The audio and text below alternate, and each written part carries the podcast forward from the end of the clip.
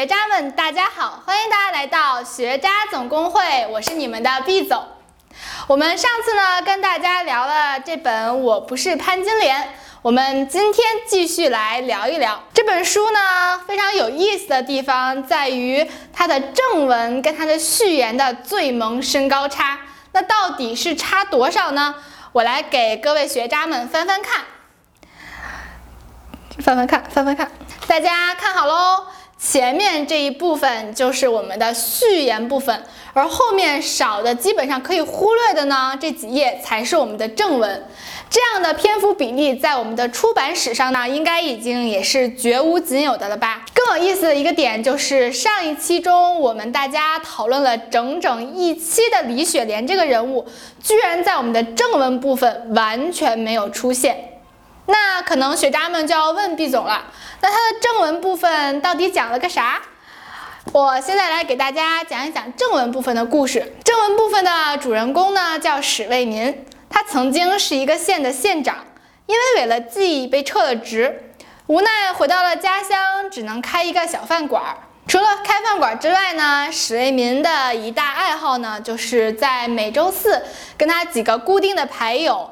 在固定的时间一定要约起来打几局麻将。有一天呢，史卫民收到了他姨妈的丧讯，于是呢，他决定回到东北帮他奔丧。史卫民去的时候还好说。可是奔完丧，准备从东北经由北京回河南的时候呢，却恰恰好赶上了春运。提起春运，所有从北京出发或者回来的人，应该都会大有感触，真的是一票难求，人山人海。石为民不光是从正规渠道买不到票，甚至从黄牛手里都是买不到。于是呢，他就想，要不然算了吧，就算错过一次牌局，就错过一次吧，我初一再回去也行。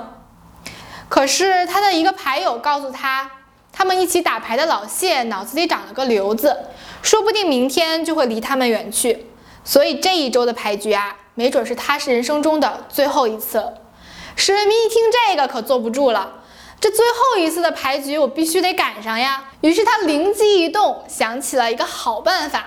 他拿出了一张纸、一根笔，写上了几个大字：“我要申冤”，举到了头顶上。没过几分钟，就有几个民警过来，啪一下把他摁到了地上。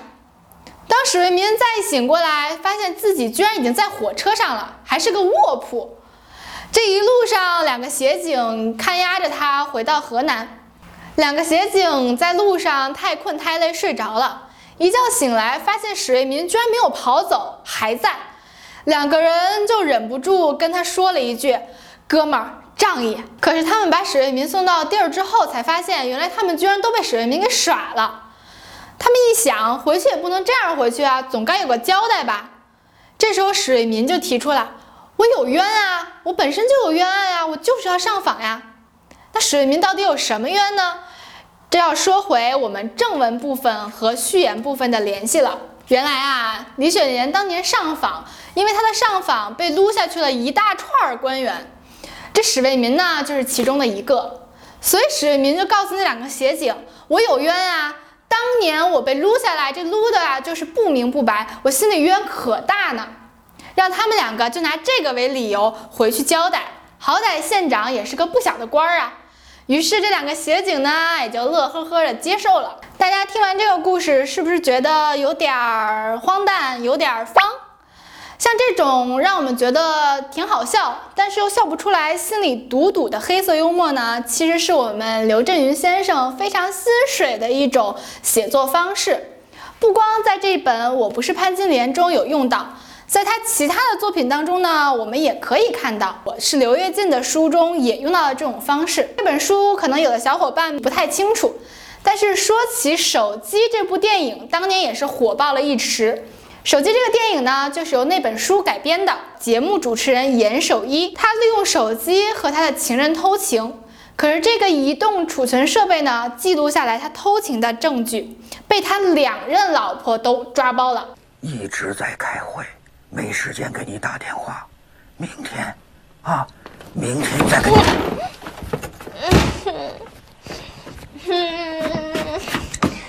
臭刀片儿。我的手也来了。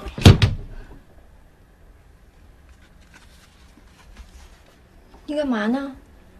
我上厕所啊。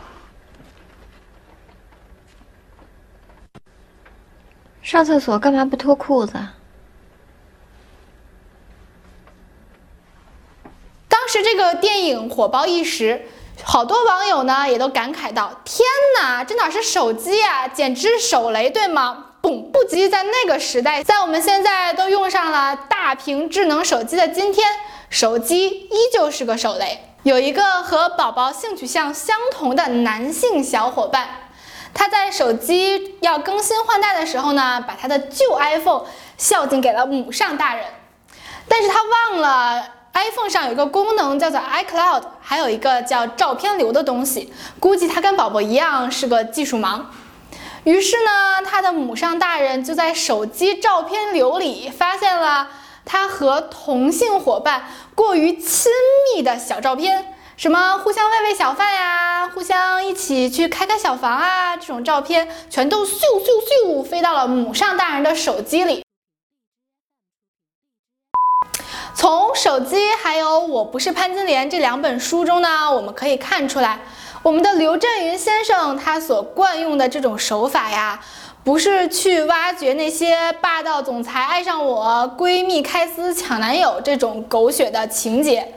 而是呢，立足当下，用他自己独特的写作手法来反映我们现实生活中一些真实的事情、真实的现状。一部真正的好小说，除了人名是假的以外，剩下的一切通通都是真的。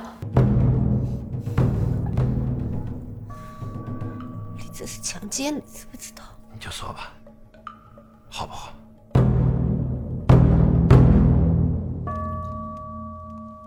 完这个小说，我们再说另外一个宝宝觉得可以跟大家一起分享的点，那就是冯小刚、范冰冰跟刘震云这三个铁三角的组合。二零零三年合作过《手机》之后呢，又在这一部新电影中再次合体。挺早以前，宝宝读这本书的时候，对于李雪莲这个人物的代入感呢，带的就是我们的范爷。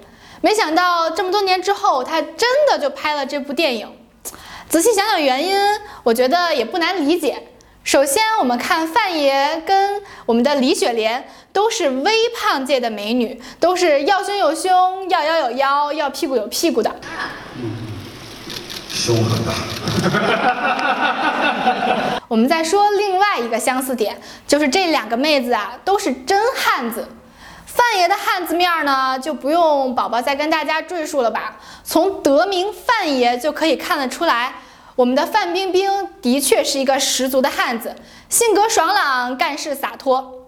而我们的李雪莲呢，刚刚在书中大家一定也有感受，从她二十多年的上访经历和那些官员们斗智斗勇，就可以看出我们这李雪莲啊，绝对不是一个傻白甜的形象塑造。事情不是这么个事情，这你也不是这么个你。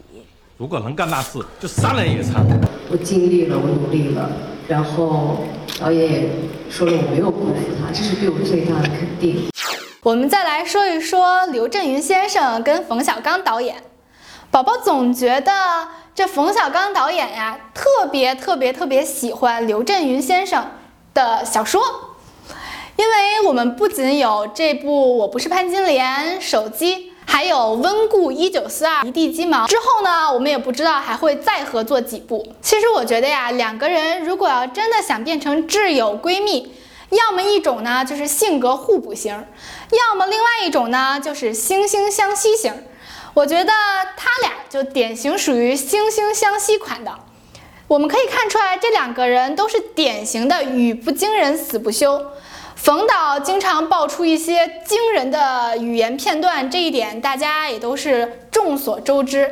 而我们刘震云先生呢，在一次记者采访的时候被问到，觉得范冰冰的演技如何，他直接毫不避讳地回答道：“范冰冰拍了我这部作品之后呢，就不再是一个明星了。”而是一个真正具有实力的演员。在中国的文学界呢，多数的作家呢都偏好于君子如玉、温文尔雅。但是呢，像刘震云先生这样胡说八道的一本正经，这种将真实寓于荒诞之中的作家呢，也是难能可贵的。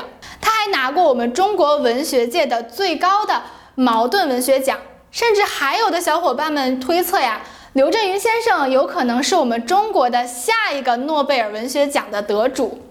不管怎么样，有这样的作家也是我们值得可喜可贺的一件事情。最后呢，我们还得说回到这本《我不是潘金莲》的书中，我们不知道冯导最后会把结局拍成什么样。但是这本书的结局本身呢，也是充满着浓浓的黑色幽默的味道。